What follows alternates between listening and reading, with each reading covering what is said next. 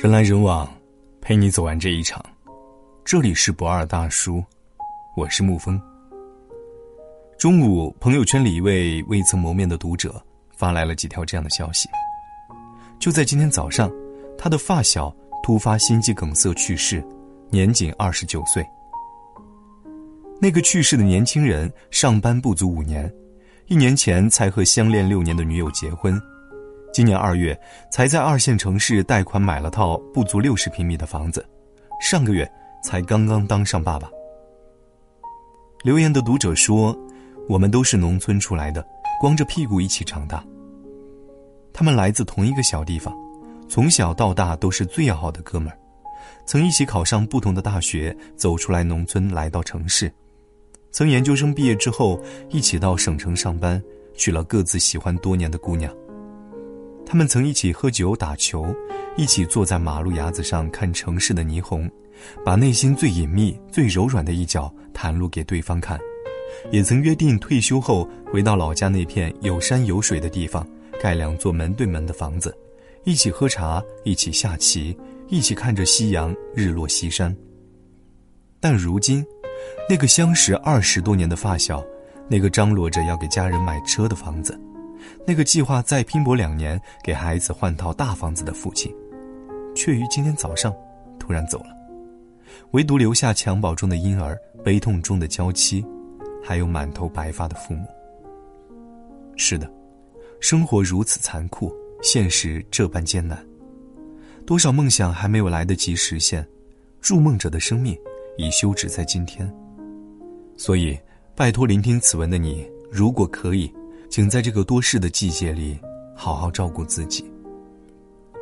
春节过后，我上班听到第一个不幸的消息，就是一个同龄的同行凌晨突发脑溢血，躺在医院多日，都还没有醒过来。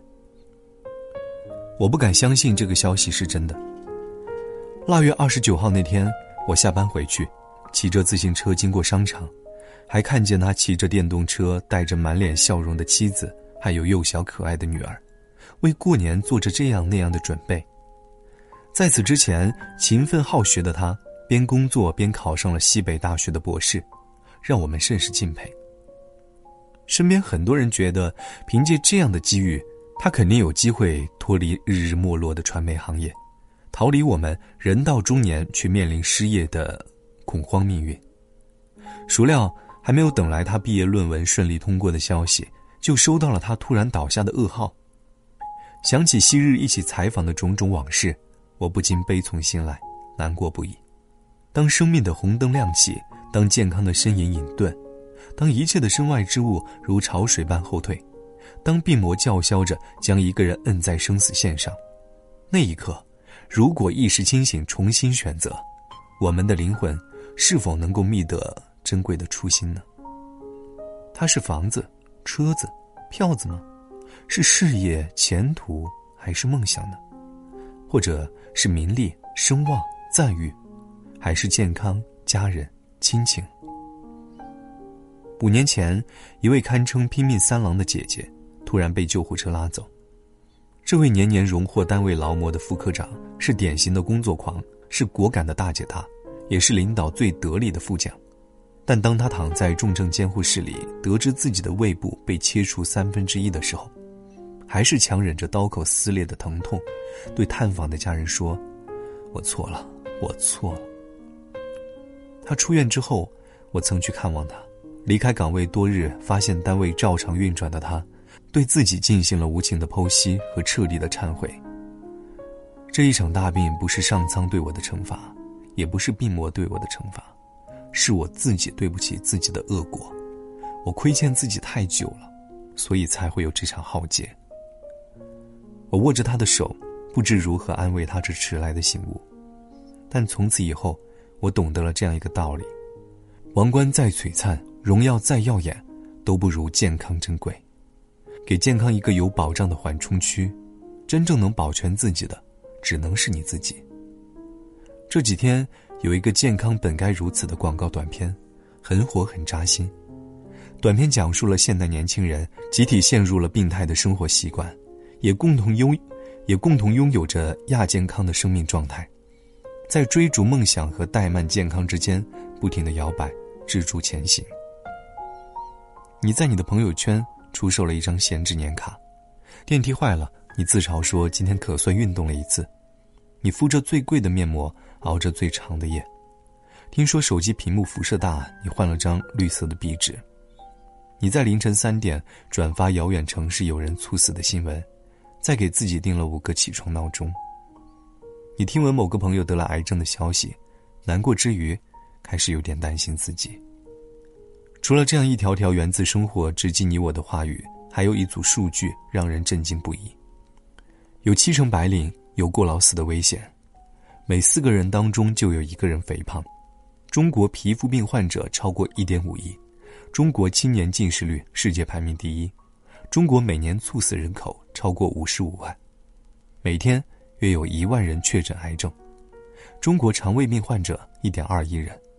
慢性病死亡占死亡人口的百分之八十六点八，一次重症治疗保守估算五十至六十万，会掏空一个家几乎所有的积蓄。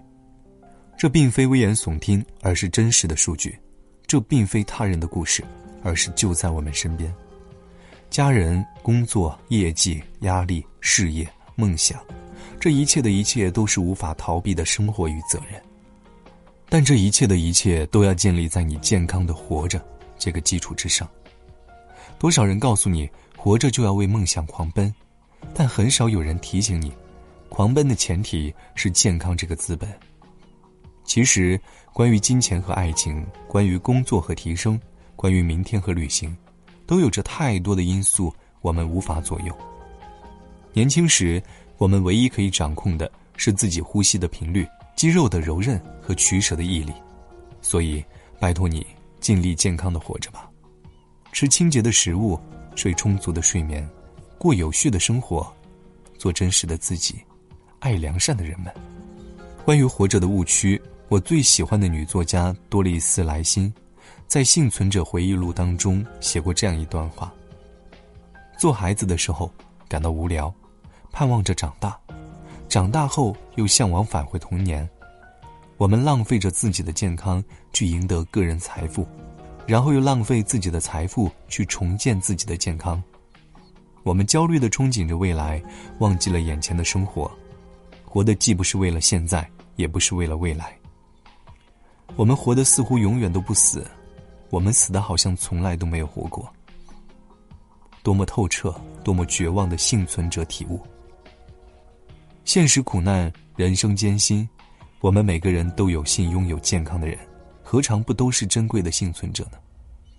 为了更好的幸存下去，我们需要认清这三个真相：第一，科学和数据证明，出身底层的孩子身体素质较差，在参加工作之后，面对生存压力和自我压力更大，更容易身患重病。所以，穷苦人家的孩子长大后记得对自己好一点。记住，你的人生这般苦过，拜托余生好好的活着。第二，自信匮乏，自我认同感较低的人更容易陷入焦虑和不安，也更期待通过外界认同来证明自己，容易陷入透支身体和过劳的恶循环。很多时候，最先倒下的往往都是劳模、拼命三郎，他们渴望证明自己、超越自己，结果被病患撂倒。那些满足现状、善于接纳自己的人，会抽出更多的时间和自己相处，管理健康和情绪。真正的生存智慧是尽己所能，然后量力而行。记住，牺牲健康换取梦想是愚昧的，更愚昧的是透支身体换取老板的认同。第三，争强好胜是征服者的特质，但忽略身体状况的拼搏，往往埋着隐患的种子。有证据表明，绝大多数过劳死的人，并非被老板摁在办公桌上猝死的，而是自己的强迫症和完美主义导致。他们想要争分夺秒的第一个到达胜利的终点，而忽略了身体的疼痛和呐喊。记住，把你推向糟糕中央的，往往不是他人、他事和他物，而是你自己不知道疼惜自己的误区。再忙再累，请记得善待自己。请多听听自己身体的哭泣，要学会照顾自己。最后，让我们都记住这样两句话：我爱我自己，为了我爱的人和爱我的人，我要活得久一点。人来人往，陪你走完这一场。这里是不二大叔，我是沐风。晚安，亲爱的朋友们。橱窗里的海洋，下雨了，天要下雨了。前行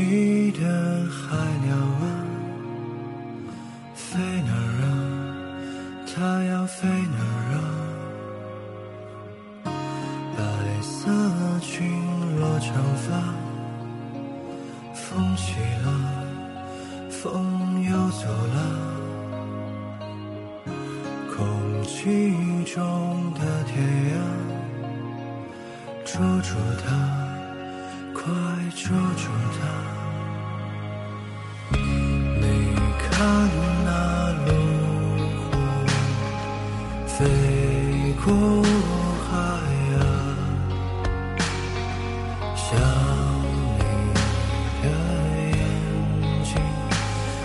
说话。